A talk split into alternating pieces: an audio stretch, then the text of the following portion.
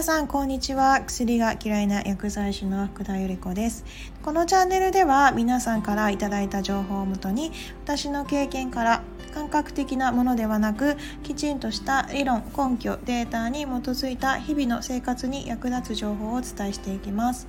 で、えっと、今日は、えっと、久しぶりにごめんなさい。だいぶ間空いちゃったんですけれど以前えー、ターメリックのお話をしてから次はシナモンにしますと言いながらシナモンのお話は録画してたんですがちょっと話の順番的にどこに入れたらいいかちょっと悩んでしまって今回お話しさせていただこうかなと思います。だいぶ前にターメリックのお話はしてます。それは概要欄の方に、えっと、気になった方はもしよかったらそちらも見てみてください。スパイスってたくさん種類があってそれぞれにいろんな効果があってでまあそれが混ざったスパイスのあの料理がいろいろ浸透してる国っていうのはインドとかスリランカとか、まあ、それ以外の国も含めてあのいろいろありますよね、えっと、いろんな国のいろんな料理を見ていると本当に勉強を毎回させられます。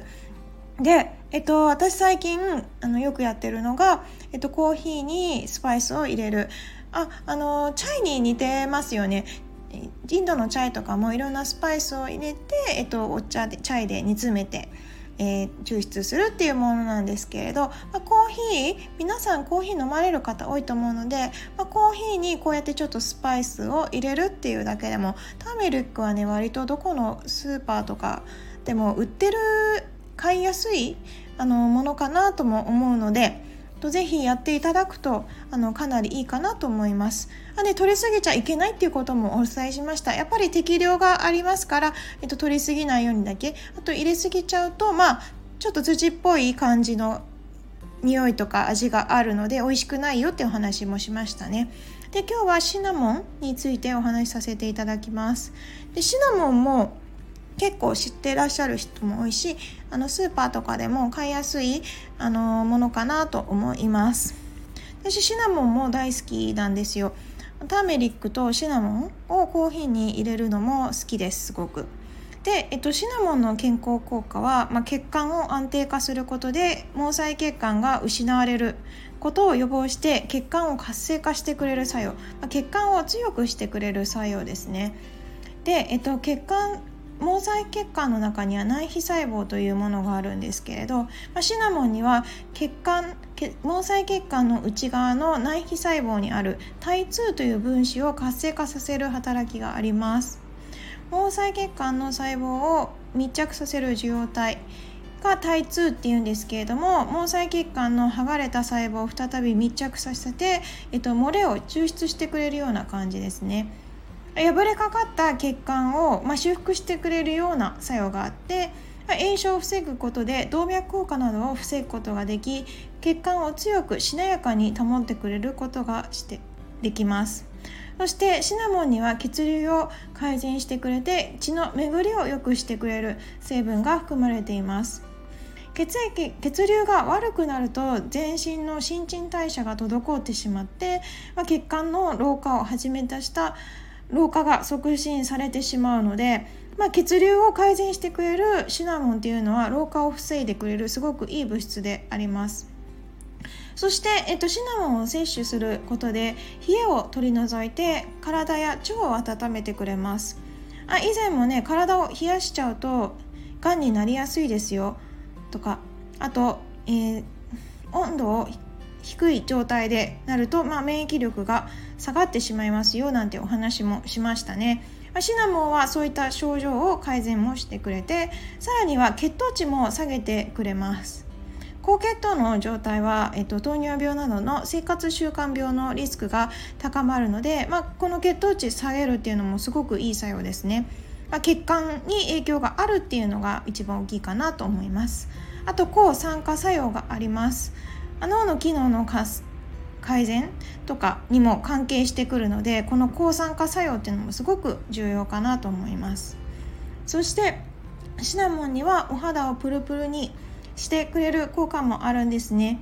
えっと AGE っていう物質が老化に関連しているっていうお話もさせていただきました。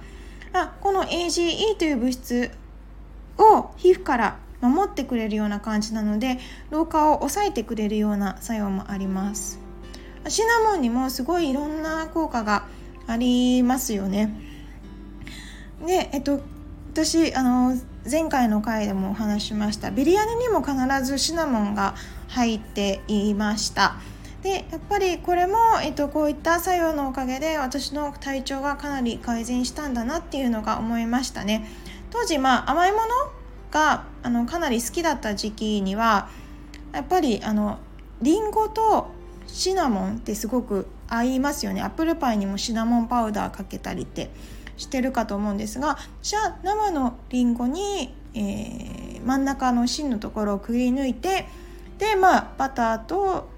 シナモンシナモンパウダーをかけて、まあ、お砂糖もかけてましたその時は。お砂糖をかけてで、えっと、電子レンジで、まあ、電子レンジもあまり良くないんですけれど、えっと、電子レンジでチンして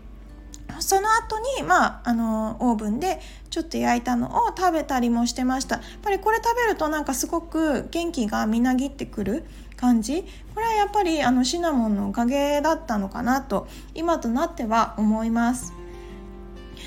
なんでねあの本当にスパイスはいろんな効果があって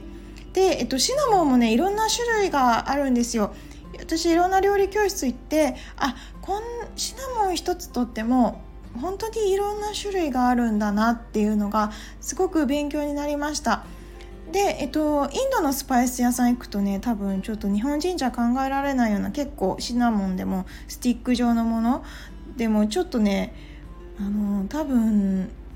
えっていう感じのものが売ってるんですけどまあ私は結構割と好きでスティックタイプの。さらにスリランカ産のものの方が日本人好きかもしれない。またスリランカのシナモンはまた全然違っていて本当に味が違いますね。他のスパイスシナモンに限ったものではなくてそれ以外のスパイスあのブラックペッパーも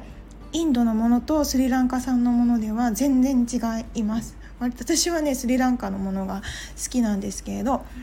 スリランカの方がやっぱり重みがあってより味がこうスパイシーっていうか何とも表現できないんですけれど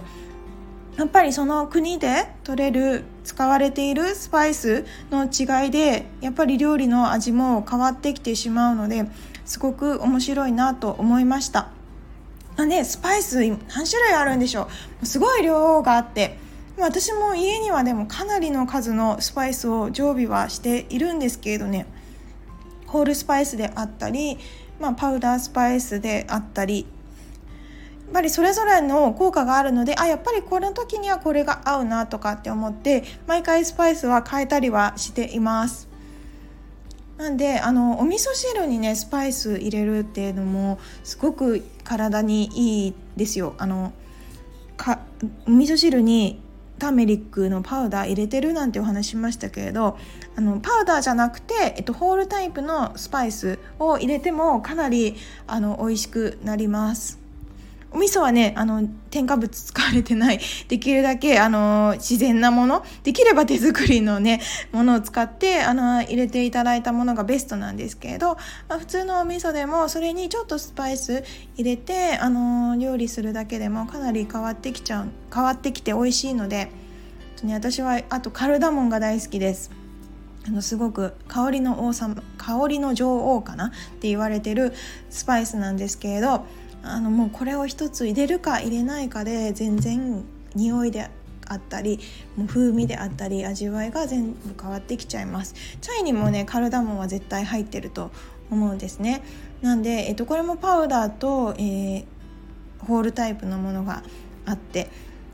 本当にねスパイスはまあ日本食ではほとんど使われないのでやっぱりあのインドとかそっちの国だったらたくさん使われていて本当にいろんな国でねやっぱりいろんなスパイスの使われ方してるなと思ってこの間はタイ料理行ったらまたタイ料理ではタイ料理のスパイスのこういう使い方があるんだっていうのがすごく勉強になったので。やはりね、食べ物で、ね、人の体は作られますからねより健康的になるんだったらえー、食事をまずやっぱり変えていただくっていうのがすごく大切になってきますね。いつも言ってますけれど。でスパイスっていうのはまあ漢方ですからね。ターメリックもウコンって名前が変わったようにシナモンは経費になります。名前を変えま名前は変わりますけど同じものになってきますからあのコリアンダーはパクチーになるしあのちょっとややこしいんですけれどあの同じもので名前を変えて あのであの日本であるものもいっぱいありますから是非ねそういうのもちょっと知っていただくと面白いかなと思います。今日はこんな感じでおしまいにしようかなと思います。今日も最後まで聞いてくださりありがとうございます。今日も良い一日をお過ごしください。Have a nice day. バイバイ。